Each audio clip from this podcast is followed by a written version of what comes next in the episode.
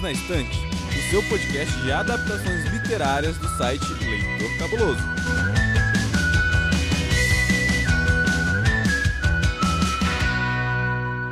Olá a todos, sejam muito bem-vindos a mais um episódio do Perdidos na Estante, o seu podcast de livros e suas adaptações literárias. E hoje o nosso podcast está um pouquinho espacial, está um pouquinho colonizador, quem sabe audaciosamente indo, né, onde nenhum homem jamais esteve. Mas não é dessa série que nós vamos falar. É de uma das melhores séries, se não a melhor série de ficção científica da última década, The Expanse, série do Prime Video. Para me ajudar nessa epopeia espacial, eu tenho dois ajudantes que vieram aqui justamente para rasgar a seda, para falar maravilhas dessa série, para convencer vocês no primeiro minuto a assisti-la. Baço, você foi convidado para hoje. Fala aí, The Expense. Não, eu, eu adoro, eu adoraria fazer parte da equipe de Rocinante. Né? Talvez a melhor nave já feita. Tal, eu, eu acho que ela ainda perde pra Andarilha, né, da Back Chambers, mas eu acho assim maravilhosa. Assim, adoro a tripulação, adoro todos eles e Uh, é, é, Game of Thrones do espaço, né? Tipo, é isso que a gente vai falar hoje, né? É, isso que nós vamos falar hoje. E também para fazer parte da tripulação da nossa Rocinante, ou quem sabe nós queremos aspirar a ser uma Rocinante, convidei aqui a Vamps. Fala aí, Vamps, o que, que você acha dessa série? Aí, então, né, o pessoal me marcou lá no, no post exatamente porque eu não só acho, eu vivo essa série todos os dias. Qualquer post que pinga na, na internet sobre The Expanse, o pessoal marca e fala: não existe The Expanse na internet brasileira sem a Vamos estar envolvida nisso. The Expanse está no meu top 3 de séries favoritas, está junto com ela. Teen Wolf e Z Nation, que é para combinar muito bem, assim, uma coisa combinar Nossa. muito bem com a outra. Bem eclético. Tudo bem equilibrado. The Expanse realmente tipo, é a minha série favorita. Eu acredito piamente que é a melhor série de ficção científica de todos os tempos. E eu queria ser da é, tripulação da Camina, porque além de tudo é uma tripulação poliamorosa, uma família ali. Mas você tá muito adiantada já, amiga. Ah, mas o futuro é, o futuro é poliamoroso. Calma, né? tá muito adiantado. Eu tenho teorias sobre isso no futuro. Vocês já viram que hoje vai ser uma maravilha, vai ser uma delícia de episódio. Antes, eu vou passar para o nosso assistente que vai dar algumas informações sobre a série. A gente já volta no próximo bloco. A série The Expanse é uma série de ficção científica com nove livros, dos quais os primeiros seis foram adaptados para a TV. James Holden é o capitão da Canterbury, uma pequena nave de carga responsável por levar gelo e suprimentos para o cinturão, uma série de asteroides ocupados pela humanidade em sua busca pela exploração do espaço. A Canterbury acaba se envolvendo em um estranho incidente que vai colocar Marte, a Terra e a população do cinturão em conflito. No meio disso tudo, o detetive Miller, na estação Ceres, é destacado para investigar o desaparecimento da jovem Julie Mal, filha de um importante empresário de desenvolvimento espacial. As tramas que parecem desconectadas vão se unir de uma forma explosiva. Olá, aqui quem fala é Domênica Mendes e estou aqui para te convidar para a campanha hashtag O Podcast é Delas 2022. A nossa tradicional campanha traz todos os anos centenas de mulheres para o podcast. São muitas vozes e mensagens sendo ouvidas. E você sabe, é claro, que tudo isso só é possível graças a você. Então, vamos nessa! Convida aí uma mulher para gravar com você e vamos de comunidade em março. Lembrando que, para participar, você tem que inscrever o seu podcast em o podcastadelas.com.br barra campanha 2022. E mais, se você é ou já tem mulher na sua equipe, é só somar com a gente. Bora participar? Bom, gente, estamos aqui, né? É, Basso. Me contaram uma notícia triste hoje, Basso. Você está responsável pelo desafio. Então, cara, então eu acho que você não recebeu o último memorando, né, Paulo? Não recebi, eu tava de não férias. Não recebeu, é duro, né? É isso que dá. Tem que, tem que limpar sua caixa de e-mail, cara. Eu não. é, eu já tô precavido contra isso. Eu não tenho notícia ruim para mim, não, cara. Quem que, quem que vai fazer hoje o desafio, senhor Paulo? É o senhor. O MC Paulinho V irá fazer aqui pra gente a apresentação de Deck Spence. Para o público que não conhece, nesse primeiro bloco nós falamos sem spoilers, né? A gente vai fazer uma pequena apresentação. Eu gostaria que o Sr. Paulinho V fizesse uma apresentação de Deck Spence como se fosse uma propaganda espacial. Ai, ai, vamos lá, baixando meu espírito vendedor aqui. E atenção, você, você que está aí do outro lado da telinha, você que quer fazer parte da colonização no espaço, venha conosco, venha conhecer novos mundos, venha conhecer o espaço. Temos excelentes pessoas que vão ajudar vocês nesse processo. Você pode ir para Marte, você pode ir para Luna, você pode ir para o cinturão, para onde você quiser. Lá vocês vão ver todas as maravilhas, todas as belezas, né? Talvez um pouquinho de conflito, porque tudo na vida é um pouco tuoso. E ao lado de vocês, a gente tem dois assistentes maravilhosos. De um lado, o Capitão Holden, que com sua nave de carga vai conseguir levar até você tudo aquilo que você precisa, seja gelo, seja suas roupas, seja sua bagagem. Talvez ele perca a nave no meio do caminho, né? Mas nada é perfeito. Do outro, temos o nosso oficial de segurança, nosso detetive Miller, que é, vai ser responsável por procurar qualquer pessoa que desapareça, seja ela uma pessoa comum ou quem sabe a filha de um grande empresário do espaço. Então, fica a cargo de vocês, venham conhecer. Ligue já 3333 3333 Belter. Enfiou um Belter aí no meio, né? Tipo, ai, ai, que, que maravilha, maravilha.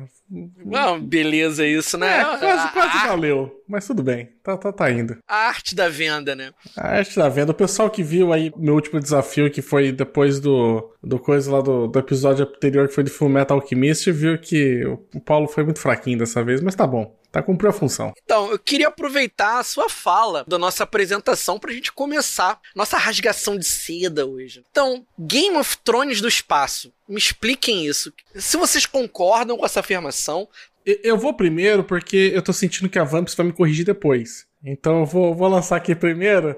Eu acho que o pessoal acabou fazendo muito essa. Eu fiz a brincadeira no início porque a galera coloca muito Agora, qualquer coisa que tem mais uma situação de intriga, né? Tipo, de discussões que são personagens com agendas próprias, que estão fazendo os próprios planos e podem haver traições e tudo mais, virou. O Game of Thrones virou um sinônimo disso, né? Só que é, é muito engraçado porque, para mim, diferente de Game of Thrones, onde os personagens são pessoas muito mais interessantes do que o restante. Eu acho que o próprio mundo criado pelo que a gente tem aí, né, essa disputa espacial que foi criada, eu acho, não sei porque eu achei tão interessante quanto os personagens, não tem tanto destaque. Mas ele é o tipo de série que eu falo pro pessoal que você não pode assistir com o celular na mão. Tipo de série que eu assisti os episódios sozinho, né? Deixei, eu falei pra Domênica, tipo, vai fazer outra coisa, que eu que eu assisti so, sozinho isso daqui, e que eu fui pegar e, sim, cara, sentar na frente da televisão e absorver, e tem vários episódios que eu assisti mais de uma vez, porque acontece muita coisa, ela não subestima o seu telespectador, acho que ela até meio que superestima, porque ela dá mais coisas, eu acho que é possível às vezes absorver, e você vai tendo que ir montando um grande quebra-cabeça, que é de interesse de cada lado, e não vai ter nenhum momento falando, ah, então você fez isso por conta disso? Não, não vai ter esse momento, gente. Não vai aparecer o vilão explicando o plano. Não vai ter os mocinhos fazendo uma puta, uma, um recapitulando sobre tudo que aconteceu. Né? É, assim, são várias facções com vários interesses né, próprios, muitos deles por questão de sobrevivência, e que vão, para isso, fazer qualquer coisa que for necessário. Né? Então acho que é por isso que me veio a comparação. Agora, por favor, Vamps, me corrija. As minhas ressalvas são em que, assim, o Game of Thrones, ele é para ser completamente medievalista, imperialista, conquista de território, essa, essa bravata toda baseada em quanto mais pessoas eu passar para trás, mais eu avanço e, e, aumento o meu reino. Ali é uma questão política. The Expanse é sobre política e relações humanas. Eu acho que o mais o que, o que, assim, que eu mais amo em The Expanse, que eu falo para todo mundo, vou ficar aqui dentro do, do, da primeira temporada, vai ser sempre sobre relações humanas. Tipo, vai surgir elementos confusos, misteriosos, e vai ser sobre como as pessoas vão se relacionar diante daquela situação, meio uma coisa meio Stephen Kingiana, sabe? Tipo, ah, o que, que é isso? Não sei. Então, que umas pessoas vão reagir entre elas com relação a isso. Só que no meio disso tem toda uma política que envolve a Terra com 30 bilhões de pessoas, Marte sendo colonizada para virar uma colônia militar e um monte de gente passando fome no meio do espaço e sem poder crescer direito. Então, assim, o que acontece? Existe ali um monte de discussão política, de intriga política mesmo. Tudo que acontece hoje em dia acontece num futuro ali que nem, é, nem chega a ser distópico. Eu acho que é isso que deixa a gente mais, assim, ansioso no começo de, de The Expanse é que a gente percebe que pode ser muito real. Pode muito ser a nossa realidade, tipo, daqui umas centenas de anos, porque a gente consegue ver a humanidade fazendo exatamente aquilo porque a gente vê a humanidade fazendo exatamente aquilo agora. A gente não consegue ver a humanidade fazendo o que as pessoas faziam em, em Game of Thrones. Tipo, ah, eu vou pegar essa pessoa aqui, vou flechar ela inteira, que nem o, o Joffrey flecha a, a menina inteira no quarto, porque ele tava maluco, sabe? Sim, lógico, a gente imagina isso, mas a gente não, não imagina a humanidade per, é, permitindo isso. A gente imagina a humanidade permitindo as coisas que acontecem em The Expanse acontecerem. E eu acho que é isso que deixa tudo tão empolgante. A gente quer saber até onde a gente se sentiria afetado por aquilo. E é também aonde a gente fica, tipo, aonde eu estaria no meio daquilo? Porque dentro de, de Game of Thrones é muito fácil a gente saber quem a gente é. Porque é dicotômico. É, existe bem e mal. É muito fácil saber quem é do bem e do mal. Existe o bonzinho e o do malzinho. Beleza, o Holden lá é todo don quixotesco, como é falado no livro, mas não tem bem e mal. Todas as revoltas causadas entre as pessoas é por causa de miséria, por causa de desigualdade. Não tem isso, sabe? Então eu acho que é essa a diferença. Dentro do Game of Thrones é, medieval, de fantasia, a gente trabalha com bem e mal, com uma coisa que a gente não imagina que vai acontecer no nosso mundo. Então, acho que é isso. Eu acho interessante também, acho que só dar uma, uma pincelada também sobre o, o, contexto, né, que, que foi dito aí que, que a Vamps também trouxe, de que a gente, na verdade, está vendo uma nova colonização do que aconteceu também ali nos séculos 13, 14, 15, 16 né? Tipo, da Europa com os outros países, né? Com os outros continentes. É meio que tá acontecendo aqui com a Terra, né? Porque o, a Terra acabou os, os recursos e eles foram tentar colonizar outro mundo. Marte não deu certo porque não tinha nada lá. E no final das contas, eles fazem o quê? Eles ficam explorando as pessoas que moram nos cinturões de asteroide para conseguir água, para conseguir principalmente água. E aí você tem o quê? De repente uma briga entre o, o Marte consegue independência, né? Apesar de não ter quase nenhum recurso, que eles falam que é um imenso deserto. Que eu acho que eu, eu gosto até do mote muito de Marte, né? Que é uma, uma população inteira tentando transformar um deserto num jardim. Eu acho muito, muito bonito, sabe? Muito simples assim e assim, sintetiza bastante.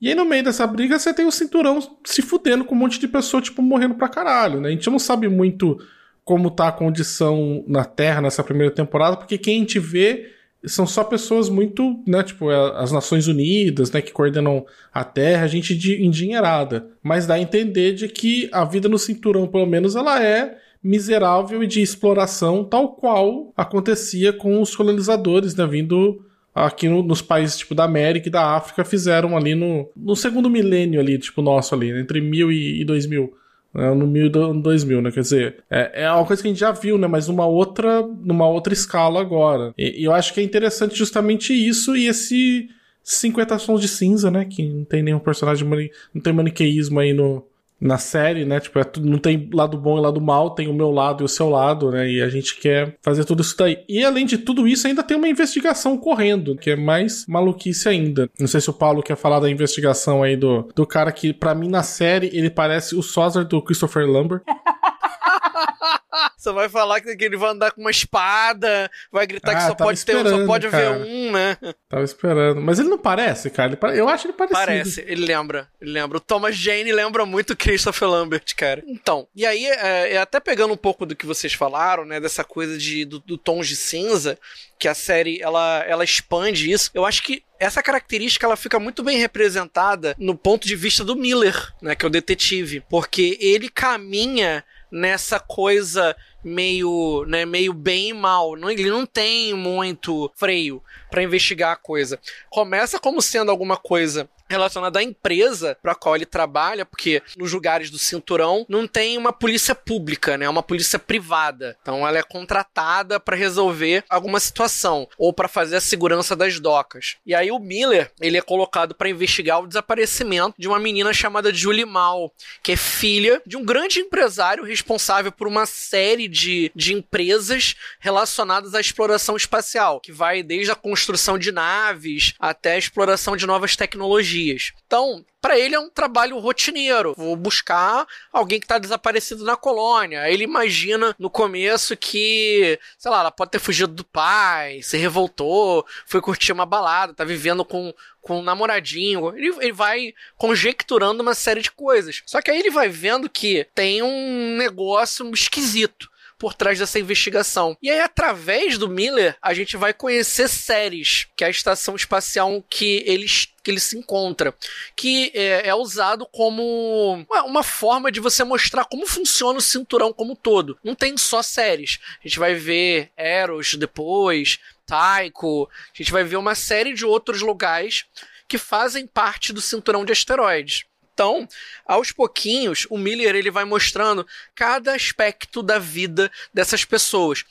E é engraçado que logo no começo ele já mostra é, a dificuldade que, que as pessoas que estão colonizando o cinturão têm. Até as pessoas que vivem mais tempo lá, é, o corpo, a fisiologia, ela vai mudando, porque eles estão vivendo numa gravidade menor do que a Terra. Então, eles têm uma coluna vertebral mais frágil, né? para poder suportar você é, flutuar. Densidade óssea diferente, né? Isso. Tudo, isso eles respeitam bastante, né? E, e eu acho engraçado como que uh, tudo vai que meio que se conjecturando, né? Porque você tem isso daí em paralelo a isso, só para dar uma adenda, aí o, o, o, Paulo já volta, que você tem a, a, tripulação lá de uma outra, de um outro cargueiro que também tá buscando gelo para levar para séries que era o antigo cargueiro que é atacado e que com isso a tripulação, tipo, quase. Isso é o primeiro episódio, gente, não é nenhuma, nenhum spoiler. É, né? não se preocupem, não, gente, tá?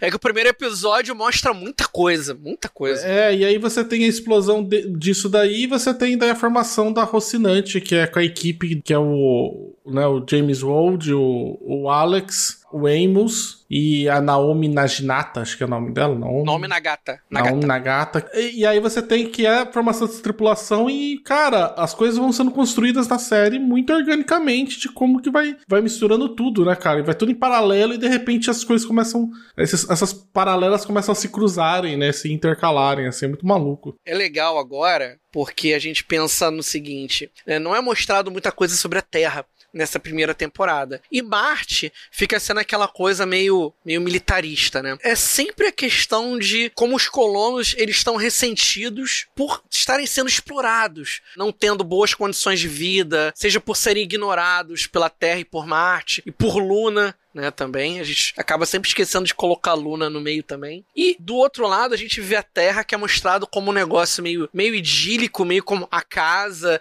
né, a atmosfera linda e maravilhosa, né, o céu azul, água. E é curioso como os autores foram malandros ao não mostrar absolutamente nada da Terra. Só mostra aquela parte da ONU.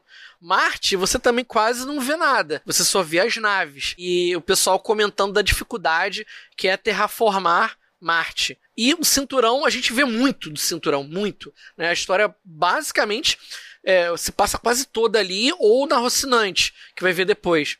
Mas o que, que você vê disso, Vamps, dessa, dessa visão diferente dos três lugares? Então, quando começa ali em séries, eu vejo muito assim que mostra que a coisa se movimenta no espaço. É realmente tipo uma, um caminho de passagem.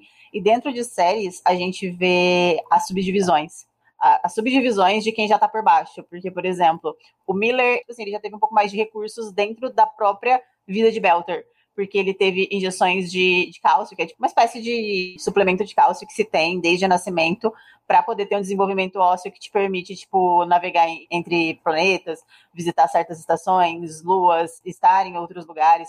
Já em séries, eles têm subdivisões de quem tem mais acesso à água, então, assim, quem tem mais força para trabalhar. Isso tudo já mostra, tipo assim, como tudo ainda é pautado, tipo assim, na força de trabalho, no que você pode entregar de produção, no que você pode entregar de recurso de volta para o setor, sabe? Tudo continua sendo pautado naquilo que você ainda produz. Quer dizer, no final das contas, né, a gente não conseguiu ainda imaginar o fim do capitalismo. Porque a série, eu fiquei até. O Paulo colocou na pauta, eu, eu nem sabia, fiquei até surpreso com isso, que eu não sabia que era 200 anos do futuro, né? Eu achei até que era mais. E tem uma coisa que não é muito, muito spoiler, que é a, condição, é a situação da Terra, né? Tipo, que são 30 bilhões de pessoas na Terra. Na Terra existe uma renda fixa básica para as pessoas, porque senão, tipo, não ia ter mais 30 bilhões, né? Só que não tem emprego para todo mundo. Então, assim, as pessoas são sorteadas para trabalhar, para ter empregos bons.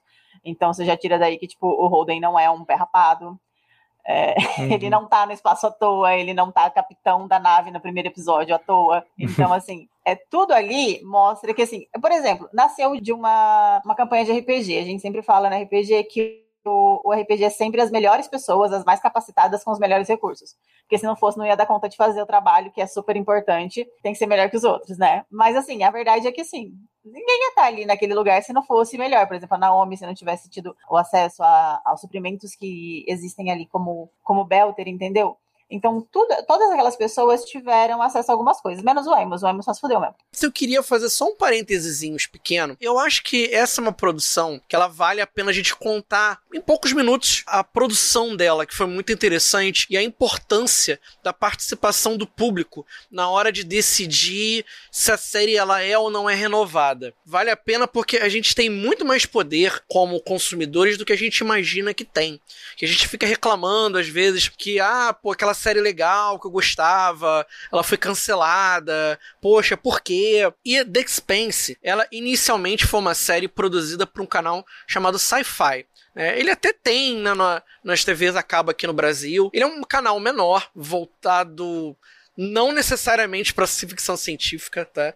Apesar do nome ser sci-fi, mas nos últimos anos o canal ele deu uma, uma modificada na sua abordagem, se voltou muito para reality shows, aí depois voltou a, a, a lidar com, com, séries. E numa época, no passado, ele chegou a ser o canal principal a passar Doctor Who na, nos Estados Unidos. É, depois só foi ladeira abaixo. Então, o sci-fi foi o responsável pela produção da obra. E até quem, quem, quem for fazer maratona da série vai ver uma certa diferença na produção. Da primeira à terceira temporada, ele é feito pelo Sci-Fi, e da quarta à sexta é para onde ele foi depois. E o Sci-Fi, ele estava passando por uma reestruturação interna quando o The Expanse começou. The Expanse era até o carro-chefe do Sci-Fi na época, por conta do alto custo de produção, né, os atores, os consultores, passava pelo Daniel Abraham e o Ty Frank, que é o James S.A. Corey, é um pseudônimo desses dois autores, que é amigo pessoal do George R. R. Martin. Então havia toda uma consultoria especializada na série. Quando chegou o final da terceira temporada, Sci-Fi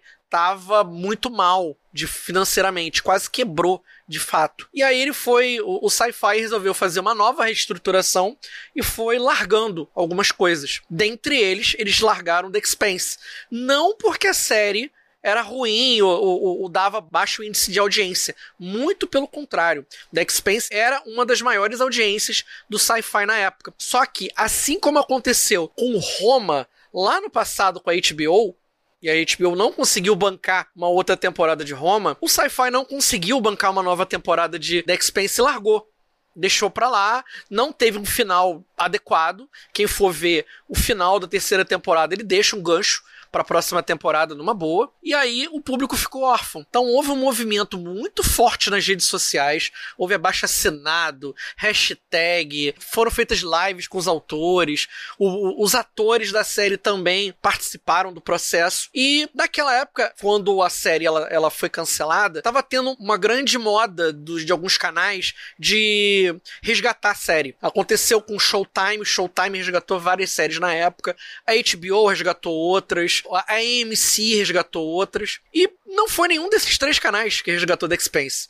Foi a Amazon. Hoje a gente fala da Amazon Prime Video com até com, né, com uma certa folga, porque a gente está vendo muita coisa legal sendo produzido na Prime, mas na época que o The foi resgatado, não havia isso. Não havia mesmo. Prime era um canal que tinha acabado de começar no streaming, né, era bem fraquinho, o pessoal pegava muito mais pelas vantagens que conseguia no site da Amazon. E a Prime foi e apostou na série. Na época, acho que ela renovou pra quarta temporada e logo em seguida renovou pra quinta. Assim que foi ao ar o primeiro episódio da quarta, ela já renovou imediatamente pra quinta. Ela apostou na série. Também se tornou um, uma carta de propaganda do que, que, a, do que, que a Prime Video podia fazer. Era uma série exclusiva da Prime Video. Acho que foi uma das primeiras, junto com Hannah, a, a ser exclusiva da Amazon. E aí, a gente tem uma quarta, uma quinta e uma sexta temporada produzidas. E a série ela terminou certinha do jeito que os autores pensaram. Quem for ver a adaptação, que fosse basear nos livros, a série ela pega do primeiro ao sexto livro. Ah, mas Paulo, é, tem nove livros na verdade. Tranquilo. Os outros três livros eles foram feitos depois que os autores terminaram a série principal. Foram três livros extras com outras histórias né, há uma certa continuidade né, da, das histórias que eles haviam começado antes, tem toda lá uma, umas tramas, mas a, a série do Prime Video ela, ela se encerra bonitinho, podem assistir numa boa, não tem problema. Isso é demonstração de que fã tem voz. Basta querer. Campanha de redes sociais funciona. Funciona assim. Queria até ouvir um pouquinho da opinião de vocês. Acho que a gente podia fazer, inclusive, isso para trazer os, os, livros, né? Porque por enquanto a Aleph só trouxe o primeiro. Eu não vou falar nada, assim, eu assim, eu adoro a Aleph, entendeu? É a editora que me fez eu voltar pra ficção, mas eu não, também não, não gosto de ficar metendo pau, até porque a Aleph passou por um processo bem traumático nos últimos anos quase fechou as portas, mas Leviatã Desperta foi quase foi um dos pregos do caixão da Aleph quando, quando teve quando estourou esses problemas dela. Eu acredito que assim, a questão do público é, é muito importante. A questão do, do The Expanse, por exemplo, a gente tem o RPG feito em português aqui, acabou de sair esse ano, agora em 2021, a galera não tá jogando ainda. Eu imaginei que quando saísse a galera e, tipo, ia bombar a Twitch, ia bombar todos os lugares. A Twitch, cara, tipo, de, de live e tudo mais, jogando RPG, mas, tipo, tá todo mundo, tipo, meio, tipo, ah, vou, não vou, ah, é bom, não é. Eu senti que faltou uma divulgação melhor. Cara, eu não. Desculpa, eu não acredito muito nessa de que a, a pressão do fã trouxe, sabe? Tipo, acho que é, como você falou é que a série tipo já dava já dava dinheiro, né? Então foi um bom investimento da coisa, né, da própria Amazon Prime. Né? Fala que o pessoal fala que o Jeff Bezos gosta, né? Ele particularmente gosta demais. Né, tipo, da, da própria série e tudo mais. Parece que isso foi uma das, das coisas também que pesou na decisão. Foi um cartão de visita, né, Basso? Porque na época ninguém conhecia a, o Prime Video direito. É, então eu acho que foi muito mais isso do que uma, do que uma pressão de fãs. Mesmo porque a gente já viu várias campanhas, né? Tipo, teve um milhão de save Constantine, save coisa e tal, né? Que... Então eu acho que eu, eu não tenho uma visão tão, tão otimista assim quanto a do Paulo, que acho que a pressão dos fãs, tipo, acho que resolve. Talvez resolva se é, já for um produto lucrativo, entendeu? E foi, por exemplo, igual no caso é, do sci-fi, que, tipo, eles só não tinham dinheiro para manter um negócio desse, sabe? Então, precisava convencer outra pessoa a pegar o negócio já lucrativo, mas o tanto de série que a gente viu que teve um milhão de abaixo-assinado e não Deu, deu certo, né? O próprio Sense8, né? No final teve um, um filme. É, não voltou, não voltou a certo. É só um filme pra fechar pra, sabe, pra, pra meio calar a boca de fã, sabe? Então. Só queria fazer um comentário sobre a, a, a diferença da, das coisas. Porque, assim, quando eu comecei a assistir The Expanse, ainda tava no sci-fi. E eu achei muito, muito acima da, do que a sci-fi fazia. Porque o sci-fi tá muito acostumado a fazer galhofa e, e trash. Eu já assisti a Zination pelo, pelo sci-fi, assistia várias coisas, gosto muito, paixão da minha vida. Mas, assim, eu falava assim, gente, isso, tipo, é muita grana pro sci-fi investir numa coisa só, sabe? O sci-fi faz várias coisinhas picadas. E na época já fazia isso. E eu achei, tipo, muito investimento de uma vez só, numa, numa série só. Eu já achei desde o começo um investimento mais altinho aí, diante de todas as outras coisas. A, Dark Matter, se eu não me engano, que era que eu tava assistindo na época também. Nossa, efeitos que não chegavam nem perto. Com certeza. É, vamos fechar esse bloco? Vou passar para o assistente, ele vai trazer mais algumas curiosidades sobre a obra e depois vamos liberar. A gente quer falar com spoilers, queremos falar de Amos, de Holden, de Miller, de Naomi, da galera toda. Então, assistente, fala mais um pouquinho sobre a obra. A história dessa adaptação merece ser comentada porque inicialmente a série era para ter sido desenvolvida integralmente pelo canal Sci-Fi, um canal de TV a cabo nos Estados Unidos. A série era um dos maiores sucessos do canal, mas devido ao alto custo de sua produção, ela foi abandonada sem ser finalizada na terceira temporada. Isso gerou um enorme movimento na internet para que ela fosse resgatada por algum outro canal de TV, como a Showtime ou a HBO.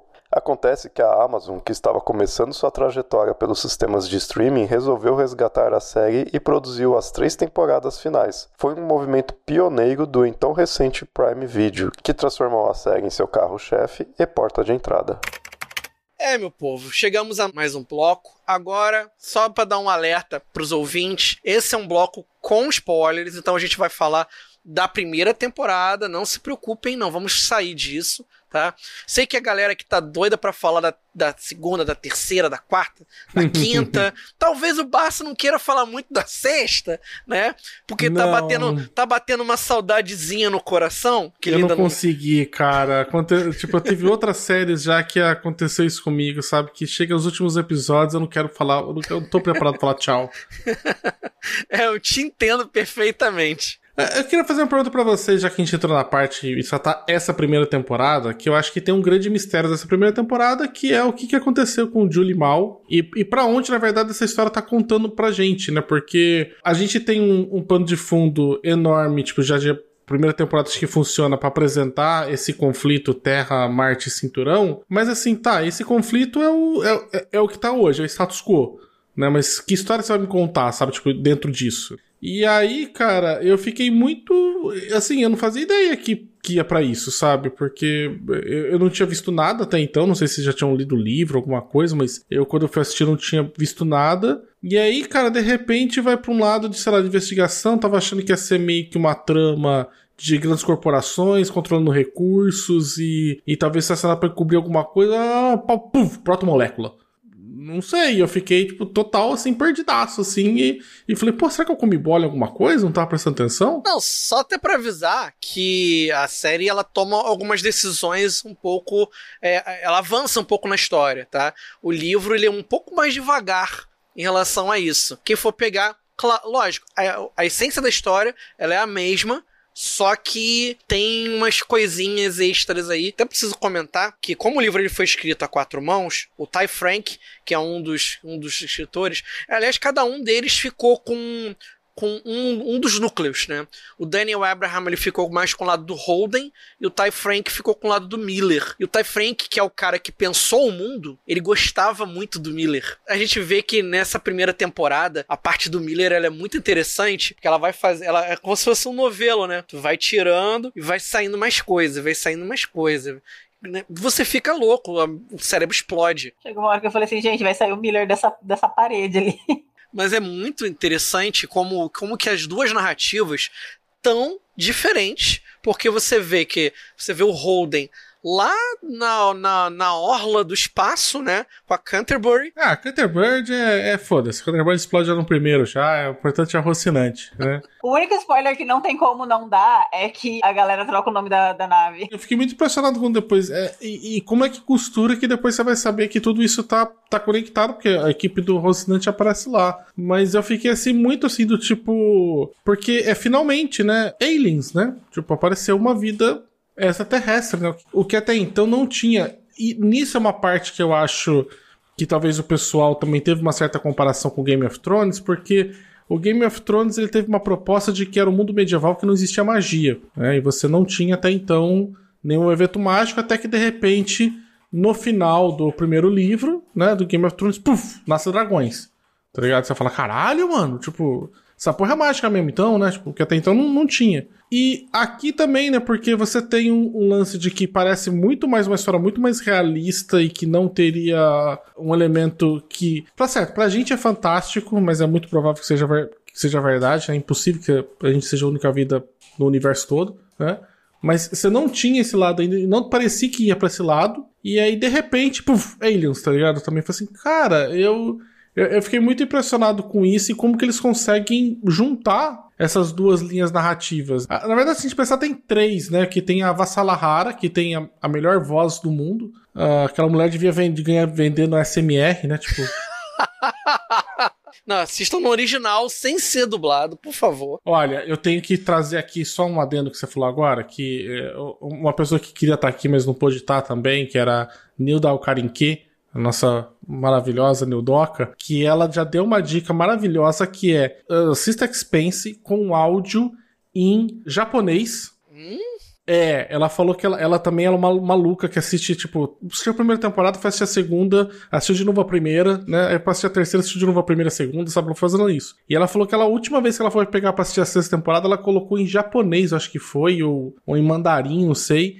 E ela falou, cara, ela falou, fica outra série. Parece um negócio de outro mundo, assim. É, ela deu uma dica aí, tipo, façam isso, assistam um episódio né, de The Expense com áudio em japonês. Mas eu posso fazer um comentário em cima do que você falou? A questão de dessa chegada da protomolécula e tudo mais. Eu acho Hum. que é aí que entra aquilo que eu tava comentando, porque entra a iminência da vida alienígena, porque até então a gente vai ter toda essa questão de encontrar a Julie e tudo mais, e existe, não existe, o que tá acontecendo, o que é esse negócio que tá brilhando, que não tá brilhando. E aí, a partir daí, a gente tem a iminência do que tá acontecendo, igual acontece no Game of Thrones. E aí começa essa coisa que eu acho muito Stephen Kingiana, tipo assim, as pessoas têm que começar a tipo conviver com a ideia de que algo existe, sem saber como aquilo existe, como aquilo funciona, como aquilo vai afetar a vida delas.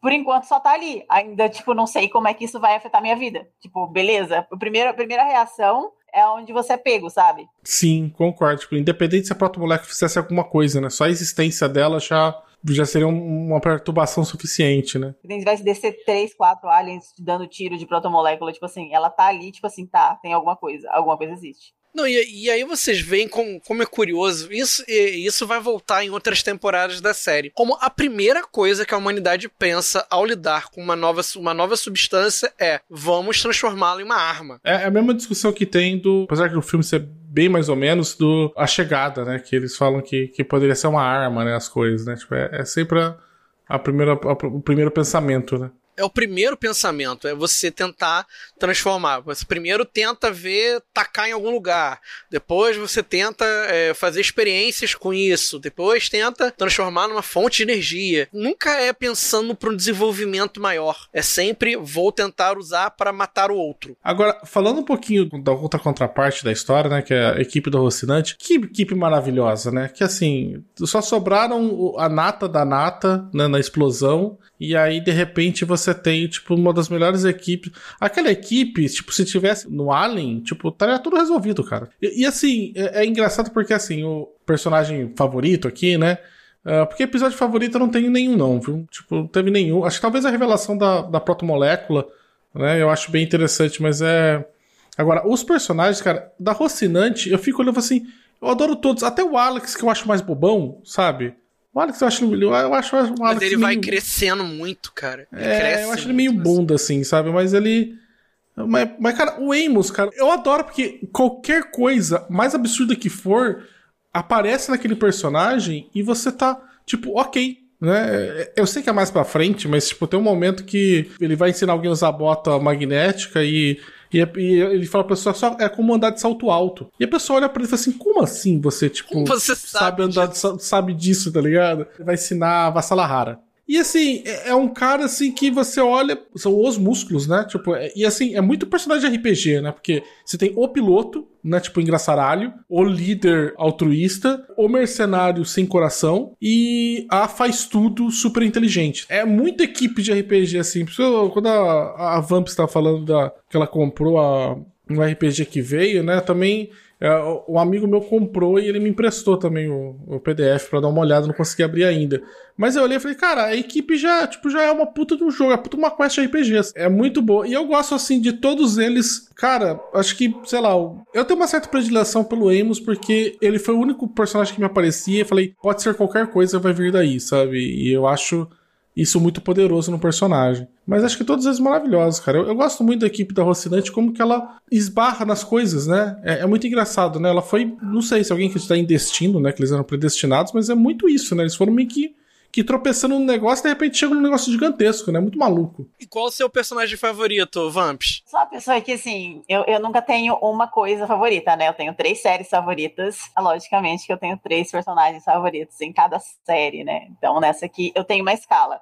A minha personagem favorita, apesar dela não ser, tipo, a favorita da personalidade e tudo mais, tipo assim, não sei a que eu me identifico em personalidade, queria ser tão forte quanto, até, tipo, sou na parte emotiva, é a Camina. A Camina Drummer é a mulher mais foda do universo.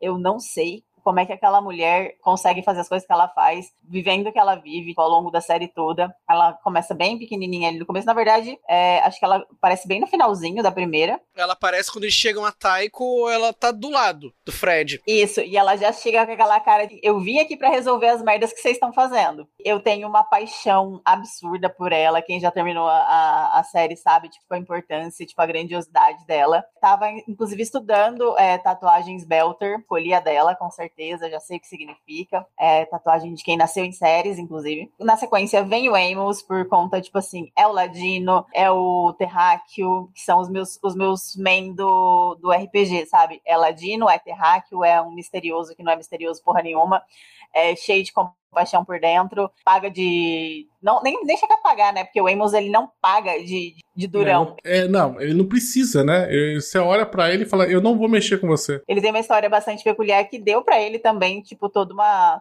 uma carga em cima disso. E em terceiro é a Bob, porque eu adoro uma, uma menina que, tipo, é muito inocente, meio tonta também. Eu adoro a Bob. É isso, é Camina, Amos e Bob. Uhum. Assim como a Vamps, eu também tenho três personagens, pelo menos, que eu gosto demais, né? A Naomi, cara, a Naomi, ela roubou a cena na primeira temporada e ela é o coração da Rocinante. A Rocinante, ela não funciona sem a Naomi junto. É, a gente percebe assim que no começo a tripulação da Rocinante, aqueles sobreviventes, eles batem muita cabeça na primeira temporada, até mais do que no livro. No livro eles batem menos cabeça. Eles batem muita cabeça por terem personalidades muito fortes. Seja, o Holden com o seu jeito meio de querer ajudar todo mundo, ou o Alex, que é um cara que no começo ele é muito ligado à sua origem marciana, o Amos, que Tipo, ele segue o que a Naomi fala. A Naomi fala, se atira da ponte, ele vai perguntar de que altura. E a Naomi que ela ainda tem as motivações dela um pouco meio obscuras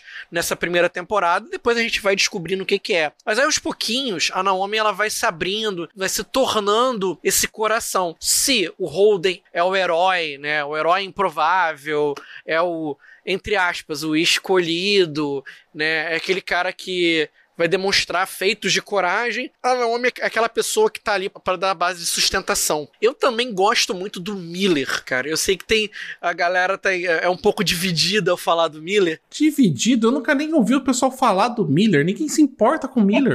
que isso, que isso. Quem se importa com o Miller? Eu gosto do Miller. É aquele cara que conhece as manhas. O, o Miller, para mim, ele é o mais assim, tipo, personagem que a gente precisava colocar alguém para investigar, sabe? Ele é o mais assim, tipo, whatever de todos. É o mais que poderia ser qualquer coisa, sabe? Eu, eu, eu acho ele muito. Porque a série não deu tanto espaço para ele. Mas aqui é sobre a série, não é sobre o livro. Então, na série não teve, realmente não teve. Eu acho, eu não sei, eu também acho eu ele bem, bem mais ou menos. É porque a, a série ela acabou escolhendo o rumo. O, a narrativa do livro é muito dividida entre os dois. Só que não dá para você fazer isso em 13 episódios. Você pegar e aprofundar a parte do núcleo do Miller, que é super complicado, e você ao mesmo tempo colocar as maluquices pela qual o Holden ele vai descobrindo. Então a série ela decide assim, bom, vai dar para explorar o Miller, então vou me focar no Holden.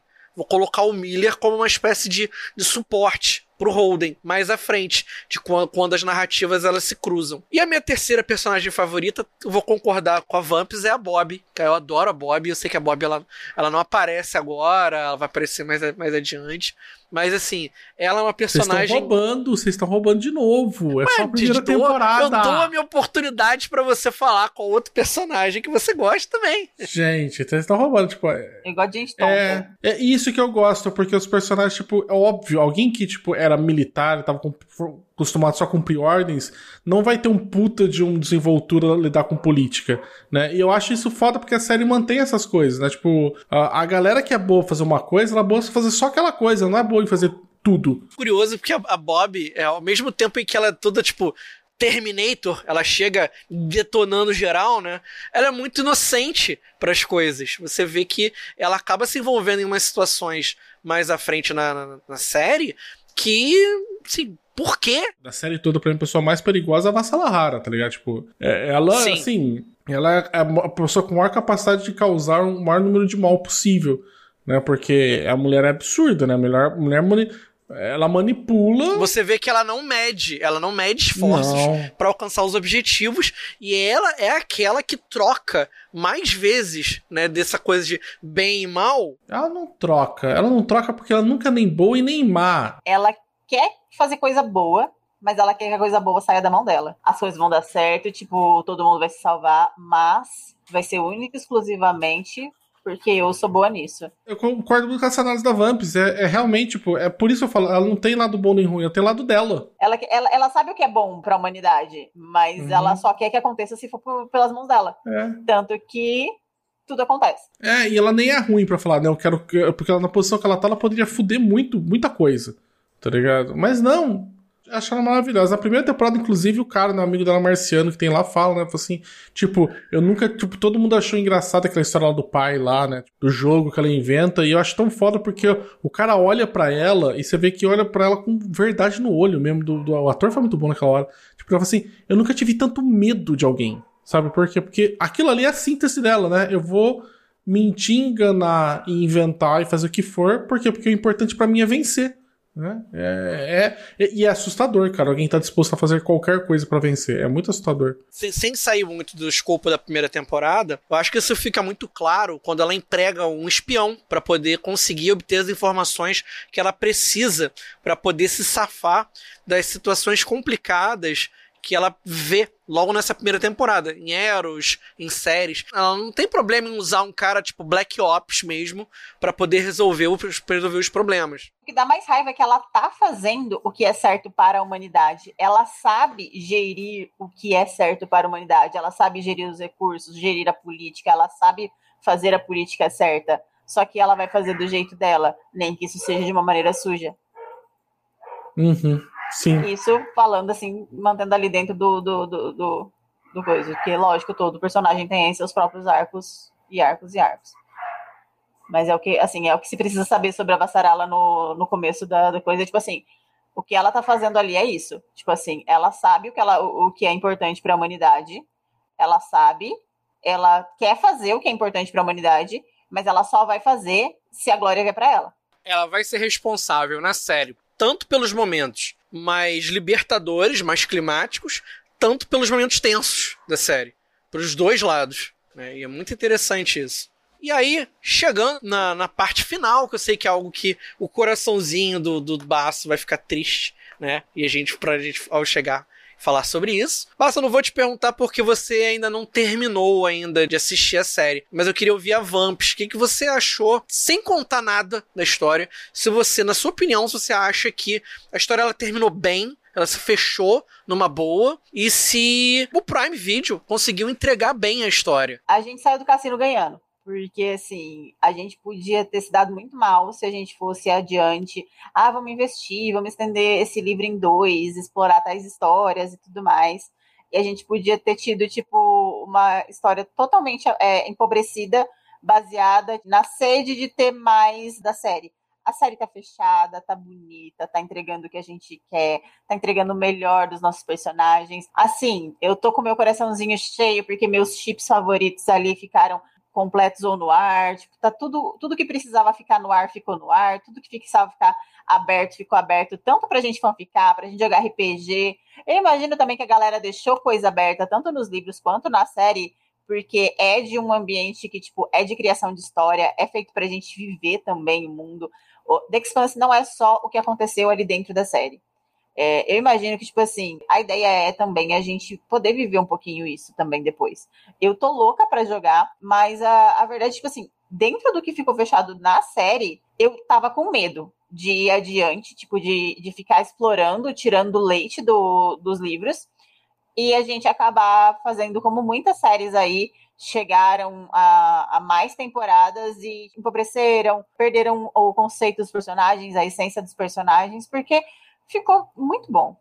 Assim, de verdade, a gente saiu do cassino com o bolso cheio. Basta, eu vou te fazer uma pergunta diferente. Até onde você viu, você ficou satisfeito? Meu irmão, eu terminou a primeira temporada, eu estava satisfeito. Eu estava, se estivesse no cinema, eu teria pagado o ingresso de novo na saída. Eu acho ela muito boa. Eu não tive. Teve ali um. Acho que na metade ali das temporadas, não lembro se foi a terceira, se foi a quarta. Eu achei que teve alguns momentos de uma enrolação bem grande ali, né?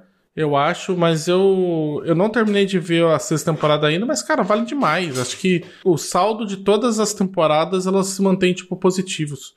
Né? Ela é uma baita uma série, eu, eu, uma das melhores séries que a gente teve realmente ficção científica aqui nos últimos anos. Na minha opinião, assim, eu terminei de assistir junto com, com a transmissão dela, que o último episódio foi 14 de janeiro de 2022.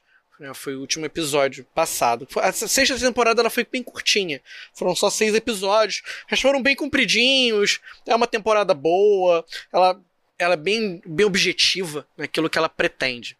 Né? Eu acho que a melhor definição para essa série é uma cena que se repete tanto na primeira como na sexta temporada, que é dos membros do, da tripulação da Rocinante sentando para comer. É uma cena boba do dia a dia deles e que define muito bem a série. Define como eles começaram, depois de, de, de, serem a Tati e passaram a ser a Rocinante, e ao final, depois de toda aquela jornada que eles passaram, seja sem um, com um, com dois, sem dois, não sei, né? Aí vocês que vão, vão ter que assistir para saber como que é a jornada desse pessoal. E a série ela termina fechando todas as histórias. Ela consegue fechar numa boa, ela não deixa nenhuma ponta solta, mas ao mesmo tempo ela deixa um ganchinho. Se você quiser retornar a esse mundo, explorar, ou ir para os livros, né, ou jogar um RPG, aí a questão é de cada um. Eu acho que ela se fecha muito bem nesse sentido. A gente vê muito um futuro, tipo, colonizador, porque a gente não tem mais nada aqui. E a gente vê muito a gente entrando dentro de pequenas espaçonaves um grupo que vai ficar junto um grande tempo. Então se formam famílias. A tripulação da Camina vira uma tripulação poliamorosa, eles, os atores todos da, da tripulação têm a hashtag no, no Twitter, usando Polyam Fem, Fem, que é a família poliamorosa da, da nave. Mas, ao mesmo tempo, tipo, essa imagem final é, é uma família. E a jornada continua para essa família. E essa família vai mudar, vai trocar os membros porque a jornada dentro do sci-fi ela sempre continua, porque o espaço ele sempre continua, ele continua expandindo. Tá num futuro onde tipo a gente tá sempre buscando alguma coisa. É, gente, chegamos ao final dessa jornada, né? Com um coraçãozinho meio apertado por nos despedirmos desse personagem, mas volta a repetir, essa, essa é uma série assim que vai ficar marcada. Eu sei que aqui no Brasil talvez eu, eu tenha sentido que o pessoal não embarcou tanto, né? Eu senti um pouco de falta disso, né, de outras séries que ganharam muito espaço nas redes sociais e The Expanse que não ganhou tanto, mas talvez por ser parte de um sistema de streaming, não ter passado em nenhuma TV a cabo necessariamente, né? O pessoal não, não teve tanta essa oportunidade. Mesmo assim, recomendo demais a série. Então, nesse, nesse encerramento, eu queria mais uma vez agradecer tanto ao Bass como a Vamps pela participação. Né, foi né, nos bastidores aqui foi um episódio que a gente lutou bastante para poder gravar, foi meio corrido muito por minha causa necessariamente. Mas eu queria agradecer a disposição dos dois e queria pedir primeiro para Vamps que tá chegando aqui com a gente, para você falar um pouquinho sobre o seu trabalho, né, como que as pessoas te acham nas redes sociais e quais os seus contatos. Bom, pessoal, eu sou a Vamps. Eu tô nas redes sociais todas como a VampsBR, tanto no Twitter como no Instagram, é mais fácil de achar. O Facebook ninguém liga mesmo. Eu faço algumas lives no meu próprio canal da Twitch, é só twitch.tv/vamps. E eu sou RPGera. Gosto de jogar RPG, gosto de jogar RPG de tudo quanto é tipo, principalmente de temática teen, temática sci-fi e de temática de terror. Mas eu jogo muito de medieval, porque é isso que todo mundo joga e é o que o pessoal chama a gente para jogar, né? Mas eu jogo muito. a gente. Exato. A gente joga o que chama a gente para jogar, na maioria das vezes. Mas eu, eu, eu, pretendo fazer essa mudança, trazendo no meu canal aí muita, muita temática de sci-fi, teen e terror ali para movimentar esse, esse meio. É, o canal tá voltando esse ano, ele deu um hiato bastante grande aí por conta de, de questões com trabalho no passado, mas eu tô jogando em vários canais, mas eu sempre posto no meu, no meu Twitter onde eu vou jogar, sabe? Sempre no Twitter. Então, eu tô jogando em vários canais, tô jogando Cthulhu, Vampiro a Máscara, tô jogando de tudo que me chamar, eu jogo. Então, RPG acho que é a única coisa que eu faço sem, sem piscar. E, bom, gente, por enquanto é isso de, de trabalho que eu tenho feito na, na internet. No futuro, estamos aí fazendo mais. Então, Avance BR nas redes sociais vocês vão achar tudo que eu tô fazendo. É, Baço, meu companheiro. Conseguimos gravar esse episódio. Estávamos desde o ano passado querendo gravar, né? Sim, finalmente. Foi preciso acabar a série pra gente gravar. Baço, como que as pessoas te encontram nas redes sociais? Quais os seus projetos? Diga aí. Ah, cara, o pessoal encontra eu no Twitter em arroba senhorbaço. Lá também falando de algumas coisinhas relacionadas a podcast, literatura e e pistolando um pouco, né? Que é para isso que serve o Twitter. Né? Mas vocês me encontram basicamente aqui no Leitor Cabuloso. Estou em diversos um, diversos podcasts aqui, tipo da casa, né? No, não só aqui no Perdidos, quanto no Pindorama, no Leia Novos BR. Estamos em vários programas aí. Vocês podem escutar lá e achar na arroba Leitor Cabuloso. Também, tanto no Twitter quanto em qualquer outra rede social. Bom, eu, vocês vão me encontrar aqui também no, no Perdidos na Estante. Né? Estou aqui fazendo minhas trapalhadas, minhas jabugices né? e tudo mais um pouco. Falando de ficção científica, de fantasia, de séries, do que, do que aparecer. Mas vocês também podem me encontrar lá no, no Ficções Humanas, que é o meu blog voltado para leituras de fantasia, de ficção científica e terror no www.ficçõeshumanas.com.br ou nas redes sociais do Ficções, que é o arroba Ficções Humanas no Twitter e o arroba Ficções Humanas no Instagram. Tá bom? Então, vou passar agora a palavra para o assistente e ele vai dar alguns recadinhos para vocês. Mais uma vez, o nosso muito obrigado por vocês assistirem esse episódio e até o próximo. Tchau! Contribua para novos episódios do Perdidos na Estante em catarse.me barra leitor underline cabuloso ou no PicPay. Se você é das redes sociais, nos encontre em twitter.com barra perdidosestante e instagram.com barra perdidosnaestantepod. Você acaba de ouvir o podcast Perdidos na Estante. A apresentação é de Paulo Vinícius, Rodrigo Basso e Vamps.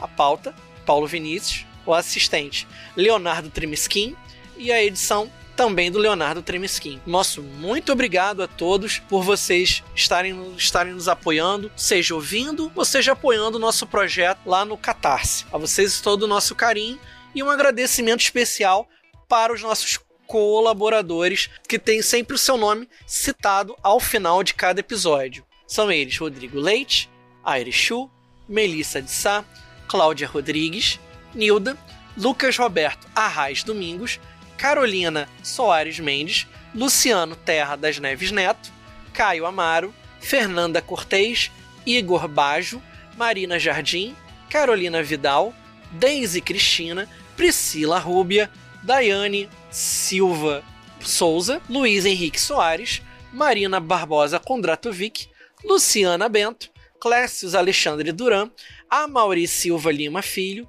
Aline Bergamo Camargo e Ricardo Brunoro. Nosso muito obrigado e nos vemos na próxima. Até!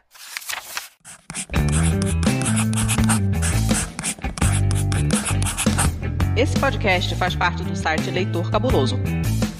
Conheça nossos conteúdos em www.leitorcabuloso.com.br.